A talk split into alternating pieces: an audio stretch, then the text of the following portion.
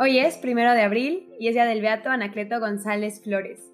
Y para este episodio está conmigo Fernando Guerrero. Él es un muy buen amigo mío y él siempre me ha comentado que le gusta mucho este Beato. Y bueno, hoy Fer nos va a platicar de la historia de Anacleto. Bienvenido, Fer. ¿Qué tal, Mariel? Pues muchas gracias por la invitación. Un honor estar ya en el santo del día. Eh, un saludo para toda tu audiencia. Y bueno, pues sí, hoy con la alegría de poder compartir un poquito de lo, de lo poco que sé del gran beato, del gran maestro Anacleto González Flores. La verdad yo no sé nada de, de este beato, sé que es mexicano y que es de la época de la, de la guerra cristera. Es correcto. Eh, bueno, el Consejo eh, Episcopal Mexicano definió por decisión unánime que es el patrono de todos los laicos, en este caso de México. Por lo tanto, pues nos deja como muy claro cuál es la visión y la misión que, va acorde a la vida y obra de, Anacleto. Es importante entender que Anacleto González Flores se ubica y trasciende a partir de esta guerra civil que es la cristiana. Eso es fundamental. Anacleto González Flores tenemos que verlo a partir de la cristiada, que bueno, antes de la cristiada él tiene todo un brebaje que, que digamos en esta parte Dios va preparando pues cada quien a sus siervos y a sus elementos de vida porque pues Anacleto va, va, poco a poco a lo largo de su vida descubriendo su liderazgo, que para el momento de la cristiada pues reluce y bueno, después es mártir y tiene la gracia y la dicha de, tener el martirio. Y pues sí, hoy de entrada es importante recordarlo como dentro de, de la iglesia mexicana, como el patrono de todos los laicos.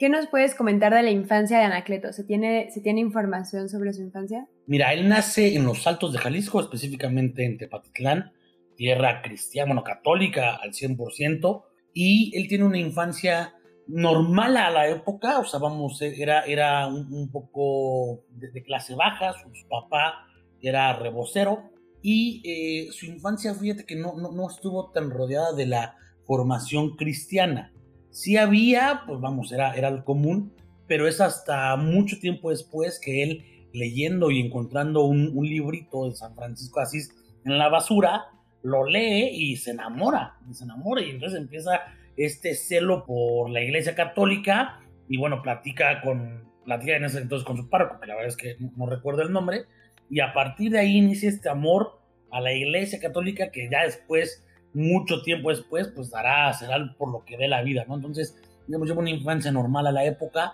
nada específico, pero lo que sí es curioso es esta parte de, este librito que le cambia la vida, como a muchos, por ejemplo, o sea, bueno, San Francisco así pues será de los santos, digo, no sé si hay categorías o no, pero bueno, es, es de los taquilleros, ¿no? sí. Y entonces llega la guerra cristera en cierto punto de la vida de Anacleto, de joven, de adulto, de niño. Sí, mira, fíjate que él entra al seminario, tengo entendido que por ahí de 1908, entra al seminario y tiene una formación cristiana ya, ya, ya en forma, pero él desde siempre tenía esta intención más social, más laical que religiosa, ¿no? Entonces, él entra al seminario, se sale y entonces no es hasta los, hasta los 25 años de edad, en 1913, que él se sale y entra y empieza a estudiar en la Escuela Católica de Leyes, empieza a estudiar Derecho, y entonces empieza a partir de ahí, digamos, se abre toda esta, esta visión, esta cosmovisión del trabajo social, de, de buscar el reinado social de Cristo a través de diferentes acciones, ¿no? Por tantísimo mencionar que Anacleto González Flores es fundador de la ACJM, la Acción Católica Juvenil Mexicana, un movimiento que en la cristiada toma un revuelo y toma un, un significado grandísimo. Y, y, bueno, eso es algo de, de, de las cosas que, que, creo que vale la pena como ir recalcando, ¿no? Que él desde su juventud va descubriendo este amor y entonces viene la fundación de, de la ACJM y ya más adelante, recordar que la cristiada es en 1926 a 1929, un movimiento nacional, también esto es importante mencionarlo.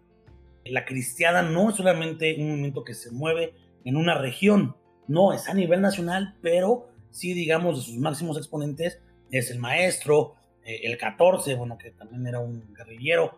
Eh, entonces, digamos, Anacleto González trae esta, esta semillita de liderazgo que va dando mucha, mucha fuerza y que, insisto, en 1926 toma un revuelo y una fuerza brutal que es la que, la que también hace que esto se vuelva un movimiento, insisto, hoy en la historia de México la cristiada debería estar reconocida como una guerra civil.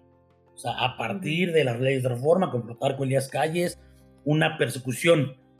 Algo que, yo venía pensando que, que, es importante agregar en esto es la cristiada, viéndolo ya no, ya no solamente como, como una visión cristiana, católica, tiene una visión social, o sea, no solamente se defendió la libertad religiosa, se defendió la libertad de expresión, o sea, me voy a lo social, ¿no? Que sé que hoy, hoy tendremos que estarlo abordando desde, desde la parte católica, pero no, hay una parte bien importante que es socialmente se peleó por el derecho, o sea, por derechos, ¿no? Sobre un gobierno opresor, sobre un gobierno que la vez que también yo no entiendo, ¿no? O sea, eh, en la cabeza de quién en esa época, en un México sumamente católico, a alguien se le ocurre ir en contra de la iglesia, pero bueno, eh, aquí viene a partir de, de, ciertos puntos, pero insisto, es, es la cristiada, el movimiento en donde nacen muchos nuevos héroes, muchos héroes mexicanos. Tenemos a San Rafael Vicente Valencia, al padre Miguel Agustín Pro, al maestro, o a Anacleto González, a los hermanos González Vargas, o sea, hay muchísimas historias que vale la pena ver porque son héroes mexicanos.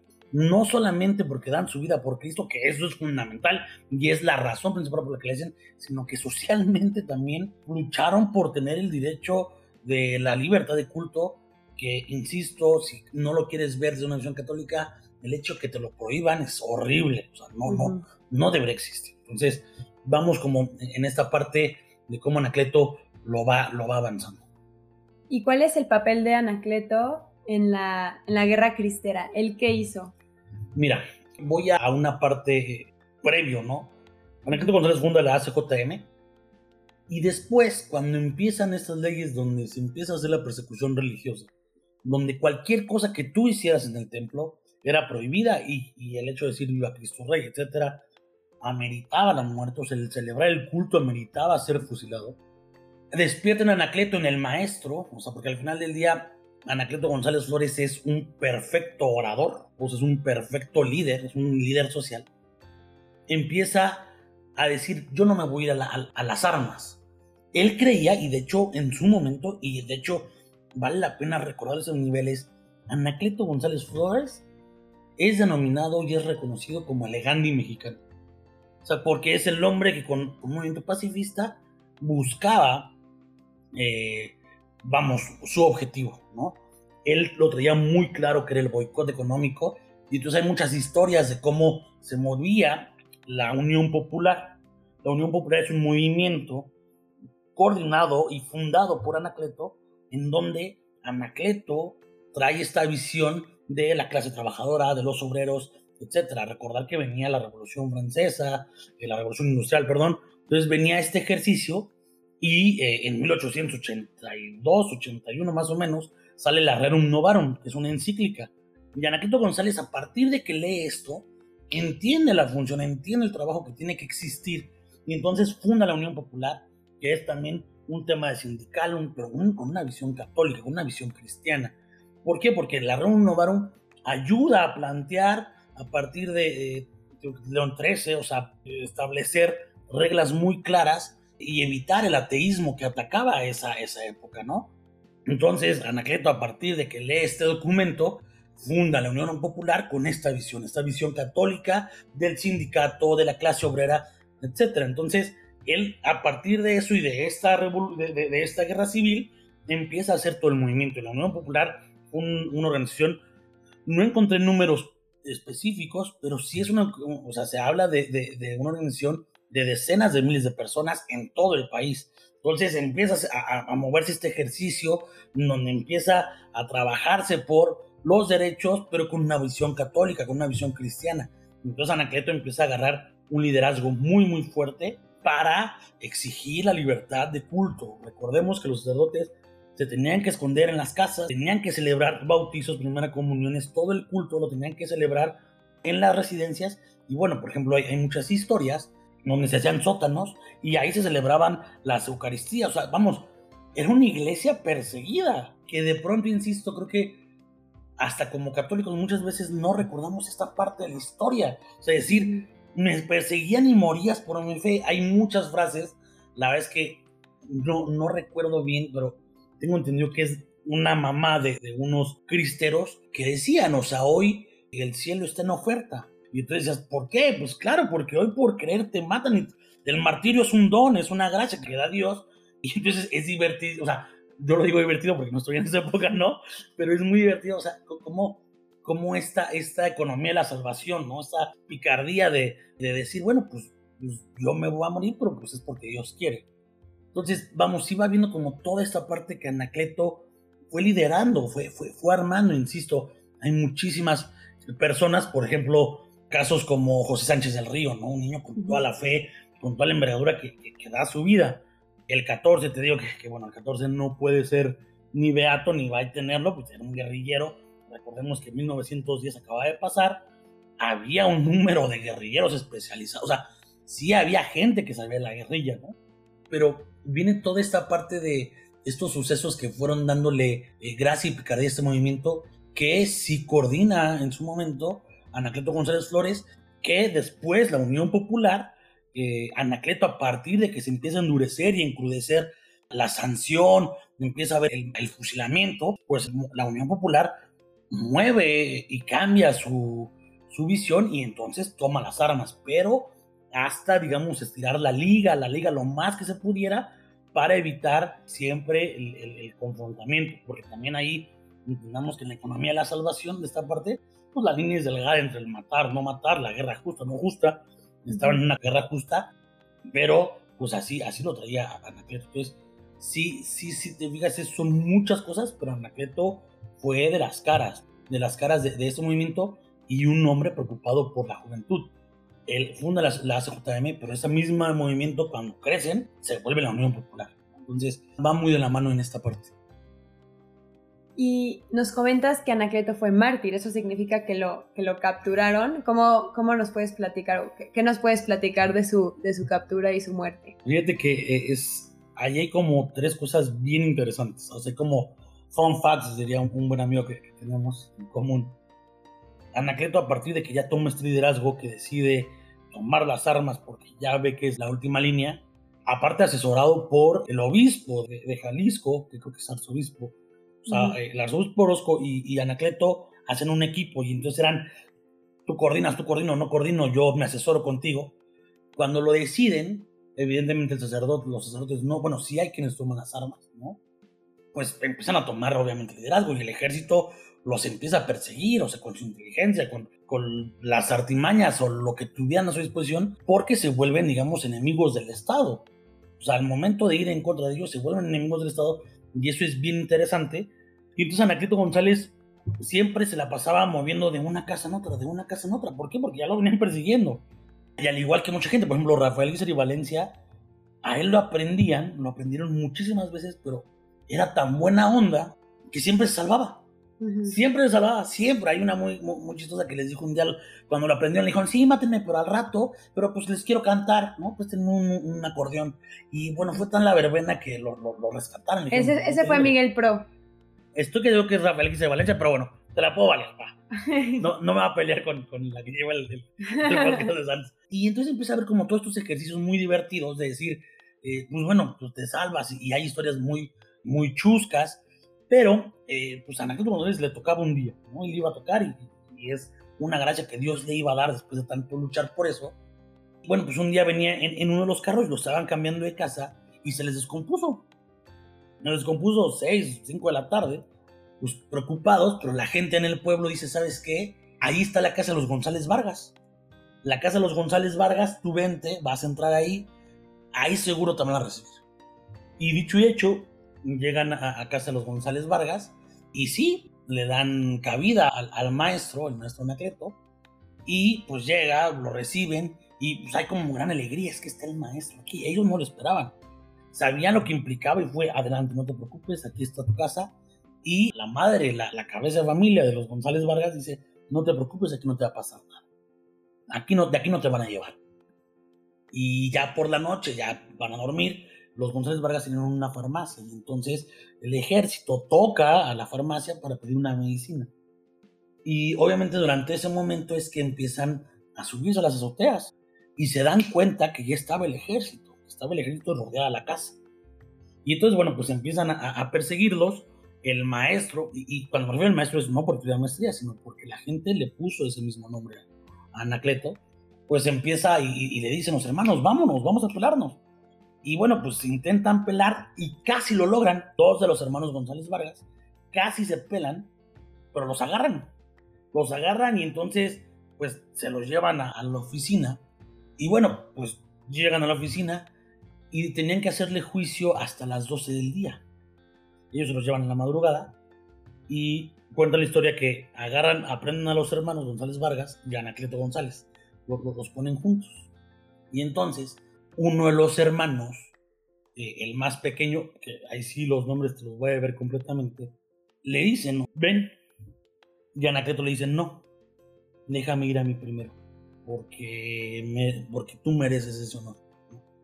Oye, no, déjame a mí ir primero, o sea, eh, siempre mataban al último, ¿no? O sea, era el de mayor rango. Entonces, no, Anacleto pide ser el primero y bueno, va al paredón y él ya, ya, o sea, aparte, Anacleto lo torturaron, le levantaron al igual que a José Sánchez del Río las plantas de los pies le dislocan un hombro, un brazo, perdón.